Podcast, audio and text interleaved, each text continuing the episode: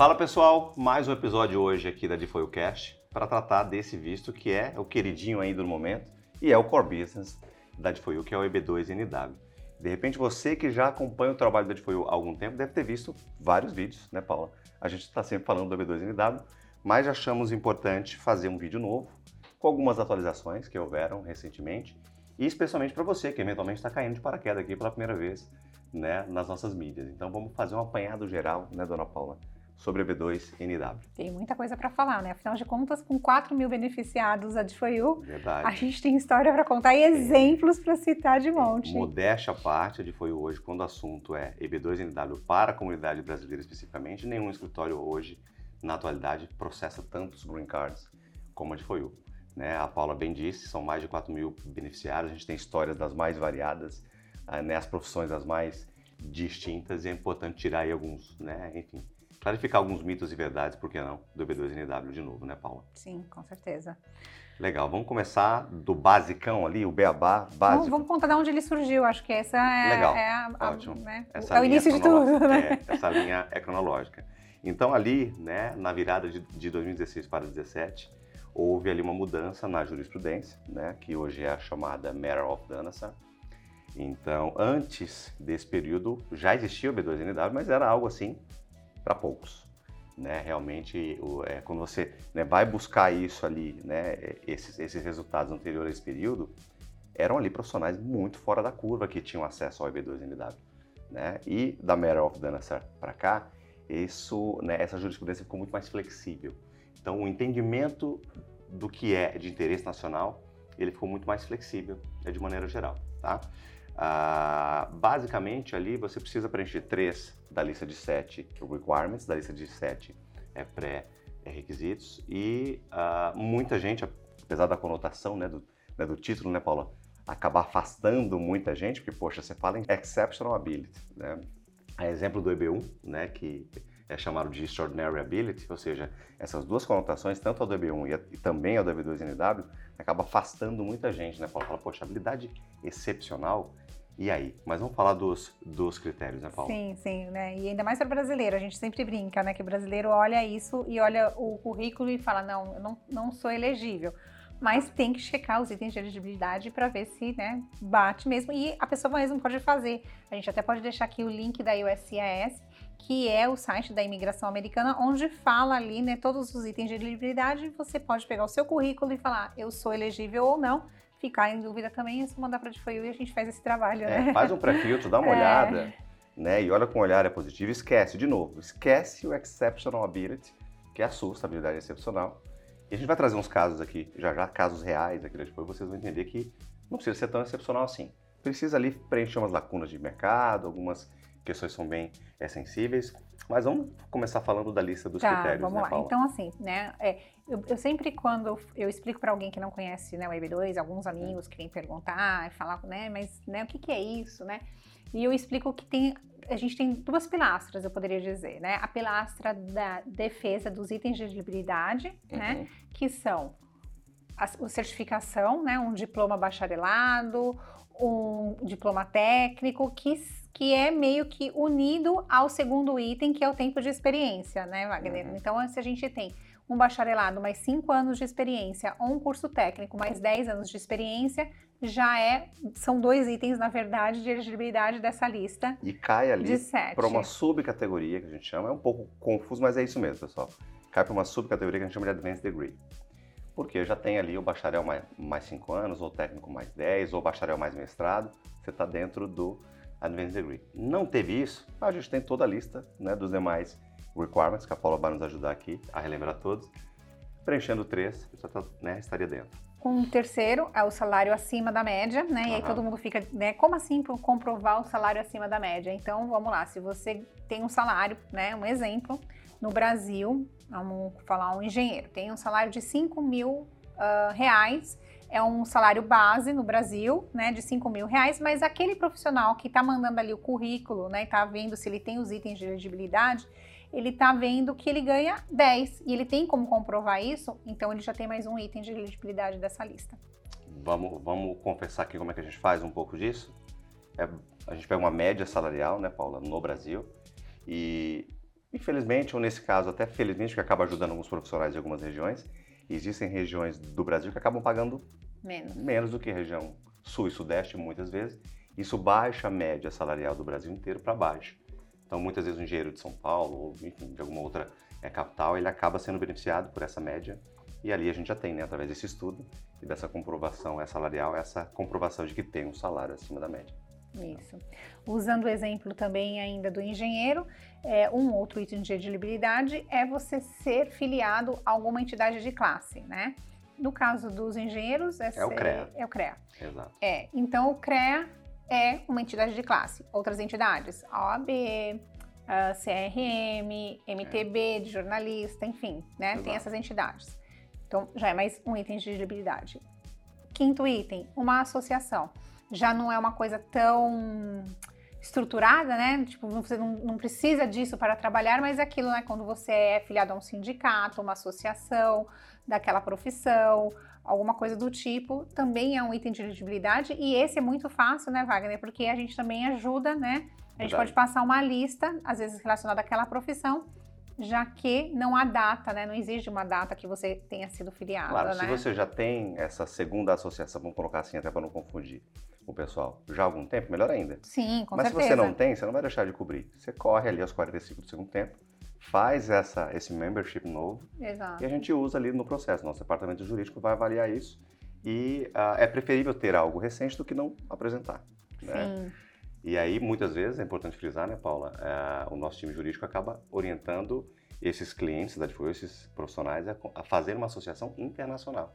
uhum, Que, por incrível que pareça, muitas vezes é muito mais fácil sim. você se associar a uma entidade internacional do que no Brasil. Tá? Então, já mais um item Mas aí tem que estar relacionado com a carreira da pessoa, É. né? Ah, Relacionado ou correlacionado. É, aí então, vamos lá. Certificado, ah, tempo de experiência, salário, Certificação, certificação, né? A entidade de classe, da entidade da classe, a, a associação normal, associação. é, re- reconhecimento, né? Aí, Esse é bem um coringão, né? Vamos É. clarificar. é, esse é bem coringa, que é se você recebeu um prêmio pela, pela empresa que você trabalha, se você tem uma matéria onde você foi fonte de informação, não é uma matéria sobre você, mas que está lá a sua opinião, que você está defendendo uma ideia. Então, isso também ah, conta, né, como Ele fala ali, né, a letra fria fala de achievements, né, de maneira geral. Sei lá, participou de uma banca jogadora, né, Paulo? Serve. Sim, Participou de uma matéria como a Paula bem disse, ali como fonte de informação, serve. Ah, teve alguma premiação, serve. Um bônus porque, sei lá, bateu a meta, você é um vendedor, um gerente de venda, sei lá, e bateu meta. Tudo isso entraria ali, é um coringão mesmo. sim. É o sexto. Uma é carta, né, da empresa agradecendo por alguma coisa que você conquistou Exato. dentro, né? Exato, uma menção honrosa, vários clientes já usaram, sei lá, é, vindo da prefeitura X, né? Uma menção honrosa a seu respeito, você como profissional. Tudo isso se encaixaria no sexto requirement. E o sétimo, então, que é mais coringa de todos ainda, né, É, Wagner? Esse, exato. então, é que você consiga comprovar, né, ah, que por meio da sua profissão você pode, alguma, de alguma forma, influenciar ah, o mercado aqui americano, né? E aí a gente pode citar como exemplo um dos nossos clientes, né, que a gente, vamos colocar na prática o sétimo aqui, né? Uhum, verdade. o nosso cliente que é youtuber, né? E tinha aquele diferencial ali, porque além de ele, só ele, né? Ele fazia teste de cigarros eletrônicos, então só ele testava, ele mais uma pessoa no mundo, tinha esse diferencial, e né, estrategicamente a gente pôde usar isso como um diferencial dele de Verdade. né, Porque é, o consumo de cigarros eletrônicos estavam cres... está ainda, né? Mas crescendo absurdamente. E como ele fazia testes para algumas empresas que fabricavam esses cigarros, o nosso departamento jurídico conseguiu criar ali um álibi no sentido de que o trabalho dele, a pesquisa dele, ele entrou até como pesquisador, vejam só, é, estava corroborando ali para a segurança desses materiais e tudo mais. Então veja, é uma pessoa que chegou super, né, sem grandes pretensões, ele, ele tinha receio, falava não, não vai dar certo. Aliás, bateu na porta de três ou É. quatro escritórios e falaram não, você é um youtuber que testa cigarro eletrônico na internet, né? Que chance isso tem? Tem. Então, com um departamento jurídico ali muito bem, né, alinhado, astuto no sentido de com criatividade dentro da lei, claro, dentro dos requirements, criar um cenário onde seja de interesse nacional, bom, né, bingo tá aí, né, o youtuber que foi, né, considerado ali um profissional com habilidade excepcional. Então aí a É. importância de além de você, né, analisar os itens de elegibilidade, contar também a sua história para a gente, para a gente achar ali, né? Nos mínimos detalhes. Exato. É. Dessa lista de sete, você só precisa de três, mas quanto mais itens você tiver, mais forte fica o seu pleito, porque o agente de imigração que vai analisar tudo isso e ele pode questionar algum dos itens. Então, quanto mais forte está o seu pleito, mais fácil. É, ele pode aceitar todos esses requirements defendidos,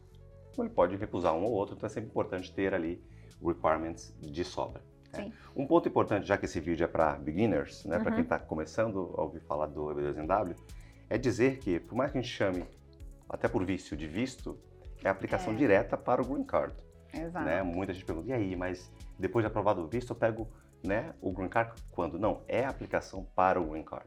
Né? Se você está é. no Brasil, você vem para cá com um documento chamado Visa Packet, mas já chega aqui, dias depois você recebe o seu Green Card. E se você está aqui, você normalmente passa por uma entrevista e dias depois também você recebe esse Green Card. Então é o Green Card, apesar de, de novo, a gente ter o hábito aí a no mercado. A solicitação do Green Card vai no mesmo pacote, né, Wagner? Exatamente. O, o, formulário vai ali junto com a sua defesa. Então, é uma coisa automática. A partir do momento que você tem o EB2NW aprovado, que é o formulário I-140, né? Então, você vai ter você já elegido, ali... Você tem um direito adquirido. Ao Green Card. Ao Green Card. É importante frisar isso, para não parecer, ah, mas foi aprovado no visto, tem um risco de não ser aprovado no Green Card. Só se for uma fraude, tiver alguma coisa muito errada na tua história, e na entrevista você cai em contradição, mas já é um direito Ou um adquirido. Problema, alguma doença, alguma coisa do é, tipo, alguma coisa né? um pouco mais grave, mas assim, extremamente raro, Sim, né, Paulo? É o green card direto, isso é importante dizer. E outro diferencial, é o green card definitivo, né? Se você comparar, muita gente fala, poxa, e aí que eles ficam com mais receio ainda. Ah, um amigo do amigo, um primo, um parente, pegou o green card dele pelo EB5. Uhum. Né, teve que investir, dependendo da época, 500 mil ou 700 mil dólares, pelo menos, é, aqui no país para poder ter esse green card por investimento. E esse green card do EB5, ele é condicional e provisório, uhum. normalmente por dois anos o primeiro. E aí você pensa, poxa, não vou ter que investir dinheiro, né? Eventualmente sim, se você for empreendedor, a gente chega já nesse ponto e quiser investir, ok, mas não tem um pré-requisito de que você precisa investir uma quantia financeira aqui. Você vai pegar, não o mesmo green card, mas um green card ainda mais né, otimizado, que é um green card definitivo, é direto, sem esse período condicional e provisório, ou seja, é um baita, é muito generoso, né? EB2 Sim. não é à toa que tem crescido tanto. Sim. Importante dizer, o EB2 ele foi criado por uma demanda, né, nos Estados Unidos de profissionais com uma escolaridade e com experiência, né? Então eles querem bons profissionais que tenham esse background profissional e acadêmico, porque aqui nos Estados Unidos a universidade é cara, nem todo mundo faz, existe uma cultura de fazer só curso técnico, o salário já é bom para quem tem um curso técnico, Verdade. né? Então existe essa demanda.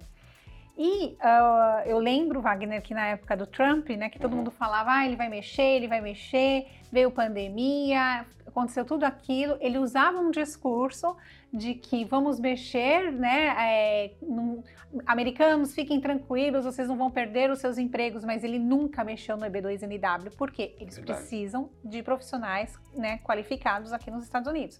E eles esperam que vocês venham para cá para exercer essa profissão. Então tem que ter isso em mente também. É, não é uma competição com os trabalhadores americanos. Pelo contrário, é uma demanda, é um shortage, como eles chamam aqui, já imenso em algumas áreas, eles precisam preencher esse shortage.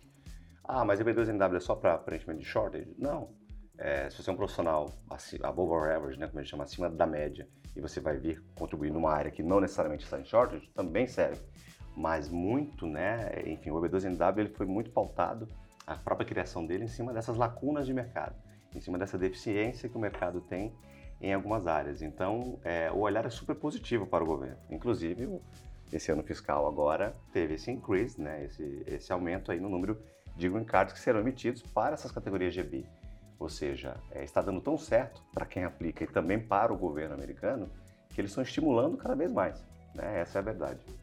Agora sim, né? Aí vocês podem falar assim: ah, então tá, então eu olho meu currículo aqui, eu pego minha lista com os itens de elegibilidade e eu vou aplicar então. Né? Então, por que, que eu precisaria de uma empresa para estar tá fazendo isso por mim? E aí, você lembra quando eu falei que existem dois, duas pilastras ali? A segunda Verdade. pilastra, que acho que é a, é a mais difícil, mais né? Sensível. É, é uma estratégia e você precisa diferenciar isso no seu pleito, falar por que, que você é de interesse nacional. E aí?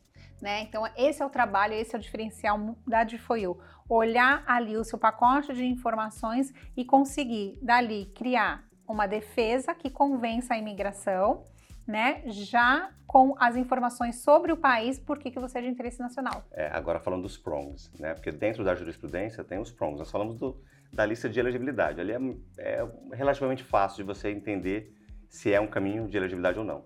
Agora, se vai ter chance, é como esses prongs, que é a jurisprudência, são três prongs, serão trabalhados ali com a estratégia e tudo mais. E é aí que entra realmente né, a, a expertise de quem está fazendo. A gente foi ter mais de 4 mil beneficiários, né, o índice de aprovações aí elevadíssimo, é o nosso core business, nunca escondemos isso, pelo contrário.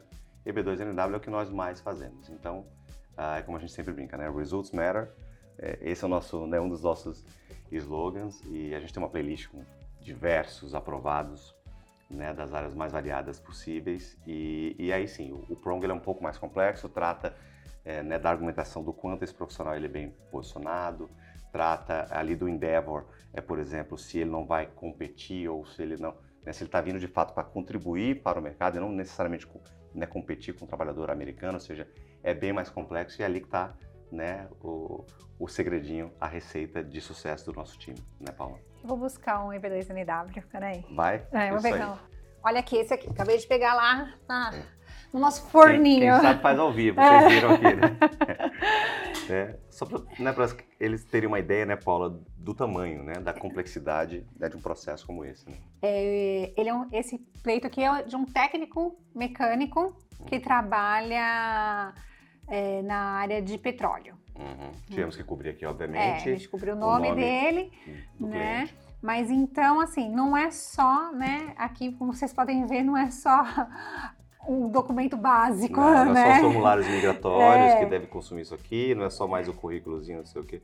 Tem uma argumentação muito vasta aqui e evidências muito robustas para poder né, corroborar ali e, sustentar toda essa Exato. argumentação do nosso, do nosso jurídico. Né? E né, o Mr. Johnson, que é o nosso consultor imigratório, ele é ex-diretor da USCIS, aposentado, é, viu o nosso pleito imigratório, né? E eu não vou falar aqui ele, os detalhes do que ele falou do nosso pleito, mas ele elogiou muito né, a, a, apresentação e a estratégia que a gente monta o nosso pleito, que facilita para o agente de imigração ver. Então, assim, Exato. isso também é um dos diferenciais nosso e colabora Porque pensa, com a olha o tamanho disso. Alguns, algumas pessoas chegam a ter quase duas mil páginas.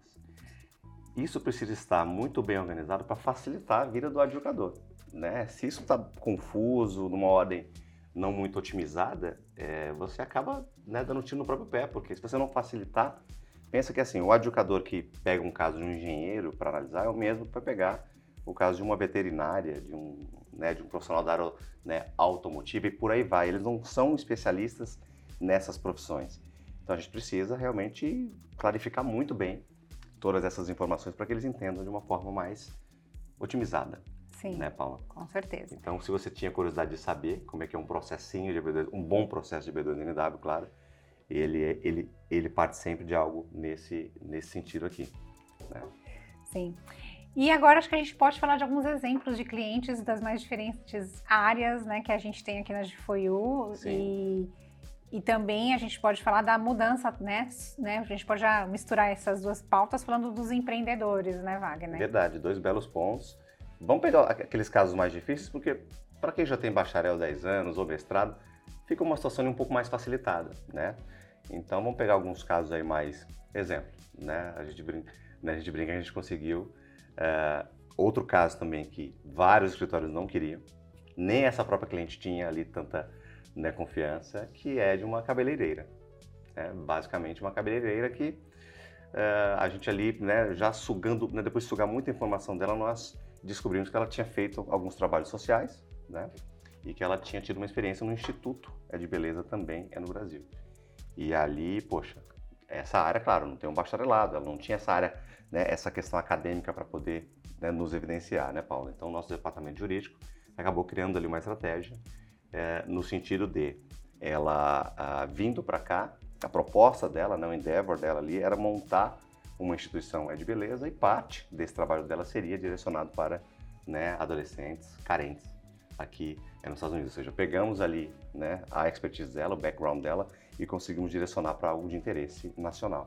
Né? E acabou de ser aprovado né, recentemente. Sim. Então, outro caso, Paula, aí dos mais difíceis. Ai, eu acho que tem uh, o designer de sapato que não estava pronto. Eu acho que isso Verdade. é um exemplo muito bom para a gente falar, né? Que Às vezes não está pronto hoje, mas pode estar ele, pronto eu achei que, eu achei assim é, uma maturidade do cliente também. Eu acho uma responsabilidade de nossa parte foi Verdade. muito boa e uma maturidade do cliente. Então ele veio para cá, ele não estava pronto para aplicar passou pelo jurídico, o jurídico falou, olha, do jeito que está hoje, né, o seu histórico profissional, não, não, as suas chances são muito poucas, né?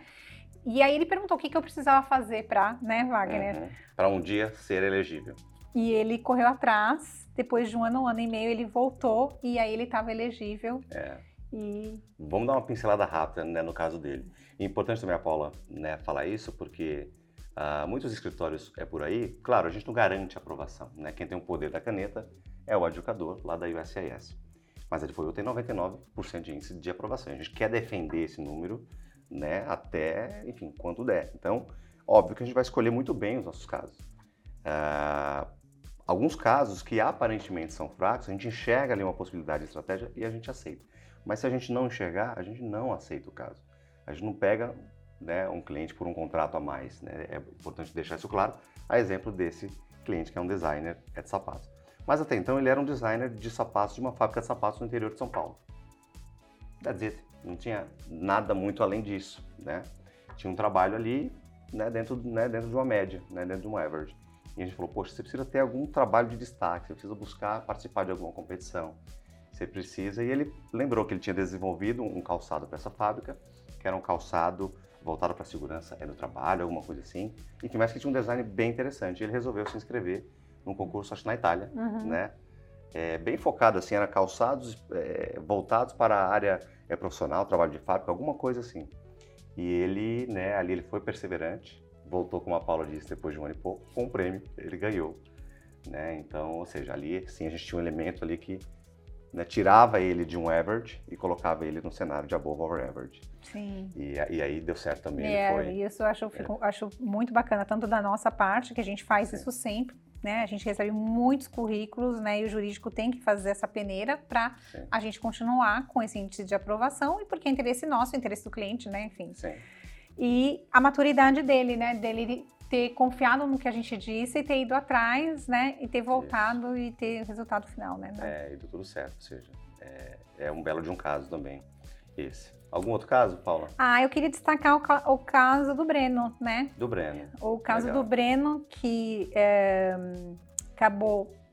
É, esse vídeo foi divulgado semana passada, uhum. né? Então tá fresquinho aí. É um caso de. tá com vídeo como vídeo de aprovação mas um vídeo de aprovação que a gente até gravou diferente, a gente gravou aqui dentro da de é um pouquinho longo, ele contou uma história dele, mas porque ele foi parar em outros advogados, ele tomou um golpe, né?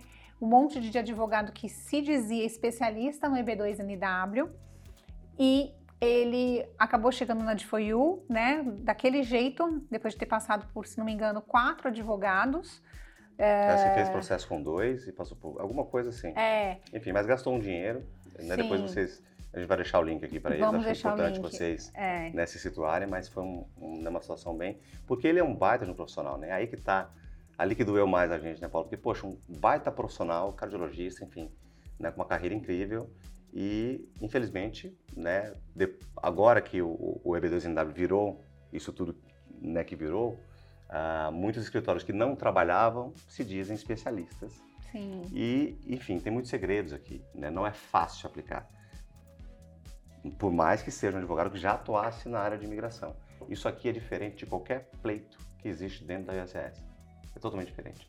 Então ele passou por dois profissionais, fizeram um trabalho, enfim, horrível, perdeu dinheiro e não conseguiu. E chegou já, foi já meio que sem forças, né, Paulo? Sim. Chegou ali financeiramente muito é, abalado ali, ele perdeu os recursos, emocionalmente abalado, a gente teve que pegar no colo realmente ali, fazer a coisa acontecer e deu certo. Sim, né? foi muito, foi muito bacana. Então a gente tem toda essa história ali que vocês podem acompanhar e eu acho que é o recado que fica, né, no caso do, do Breno, é que assim, até ontem as pessoas não faziam EB2NW, né? É. E em seis meses elas viraram especialistas. especialistas. Só que um pleito para ser constituído demora de três a quatro meses. Então vamos lá. Se ela acabou de aplicar, não tem tempo nem como ela se pra ter tornar. É, é, né? exato, não tem um resultado.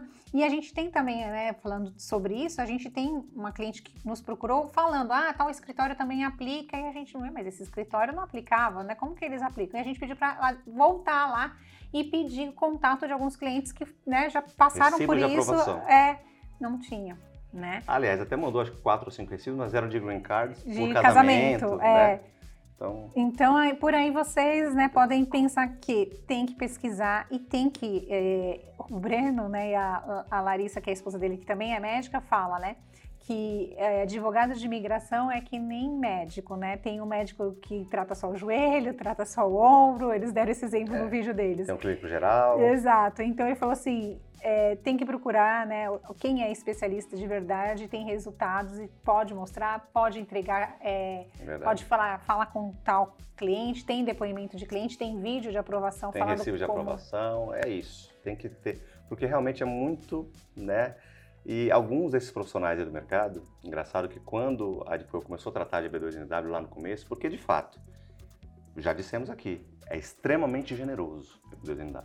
No começo, até a gente ficou meio assim, poxa, É será que, fácil. será que a imigração vai cumprir o que eles estão é, prometendo? Porque aqui eles abriram precedentes enormes, né? E existia um receio, mas nós apostamos na B2NW desde o começo. Se vocês buscarem, aí tem material da DFOU desde o começo dessa jurisprudência. E naquele começo, esses profissionais que hoje se dizem especialistas, eles criticavam. Não, a gente não vai é, trabalhar com isso, isso não vai acontecer. Imagina, isso vai, isso vai ser derrubado. O Senado vai derrubar, porque como que eles vão dar um green card mais generoso né, do que um EB5, onde o investidor investe ali acima de 500 mil dólares? Então, eles batiam muito pesado em cima disso.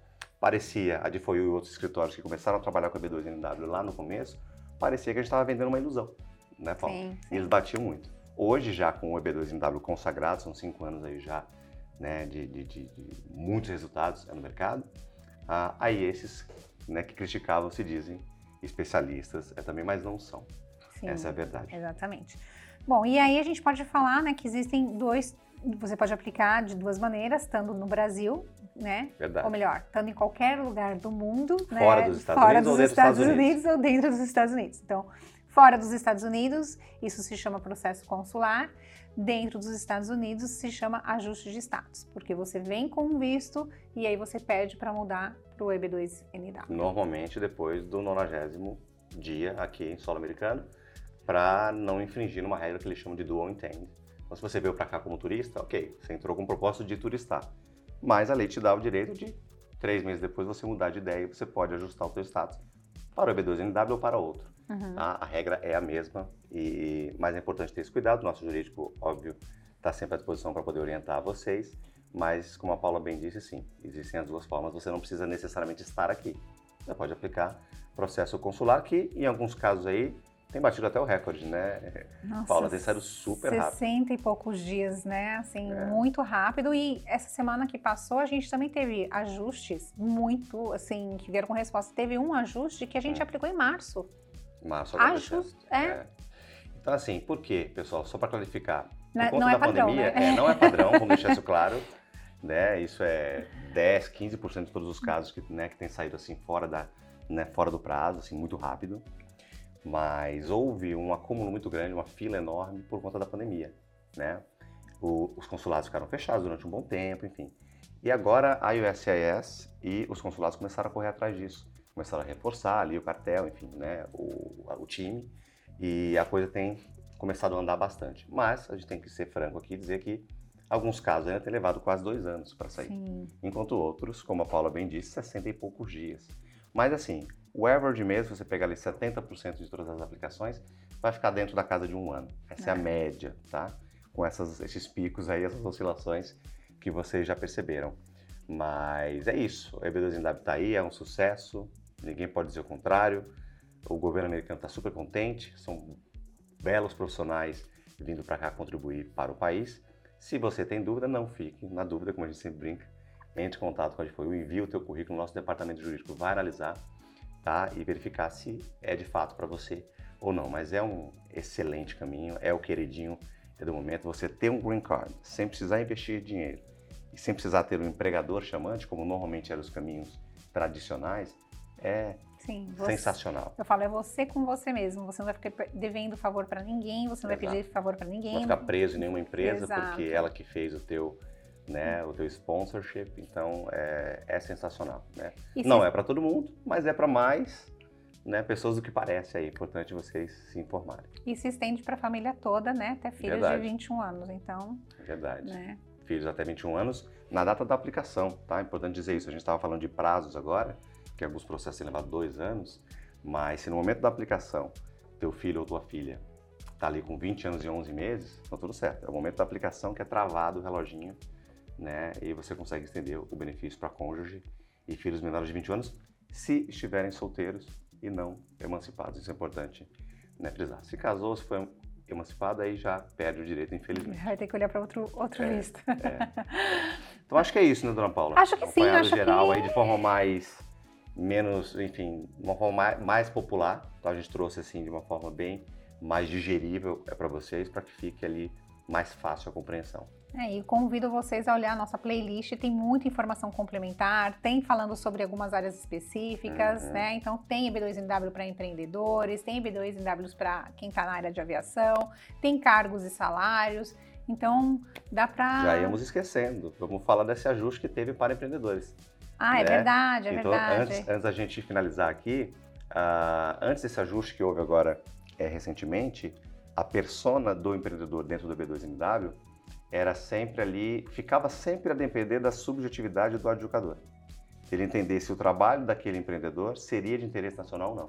Porque muitas vezes o empreendedor ele não tem um bacharel, mas ele tem uma empresa há 15, 20 anos com muitos resultados, que faturou super bem, que empregou bastante, né? É, enfim, muitas pessoas que têm eventualmente algum benefício para o mercado, um prêmio, só que ele não tinha parte acadêmica. Então a gente ficava muito calçado na questão do histórico desse empreendedor e existia uma subjetividade. A, imigração americana recentemente corrigiu isso. Tá? Agora está lá na letra fria da lei que o entrepreneur, né, entrepreneur, como eles chamam aqui, o empreendedor, ele é de fato de interesse nacional. Então ficou ainda melhor para quem é empresário, para quem tem empresa e não necessariamente tem ali o lado acadêmico né, é, preparado, digamos assim, né, Paulo? Sim, é isso. Então, aproveite nossas playlists. Estamos no Spotify, YouTube, Instagram, Exato. LinkedIn. Facebook, Você LinkedIn. vai achar, você vai achar a de foi eu, né? Em breve, em algumas redes novas aí, a gente vai. É. né, Não vamos contar ainda. Mas é isso. E sugestões, né, Paula? Sempre importante aqui ratificar para vocês. O Lifoilcast é sempre pautado ali, na maioria das vezes, em sugestões de vocês. Tem alguma Sim. sugestão, alguma pauta, algum tema para os nossos vídeos aqui? Deixa aqui o comentário. Para nós vai ser um prazer, né, Paula? Com certeza, estamos aqui para tirar suas dúvidas. É isso aí. A gente vai ficando por aqui. Um abraço. Até mais. Tchau, tchau.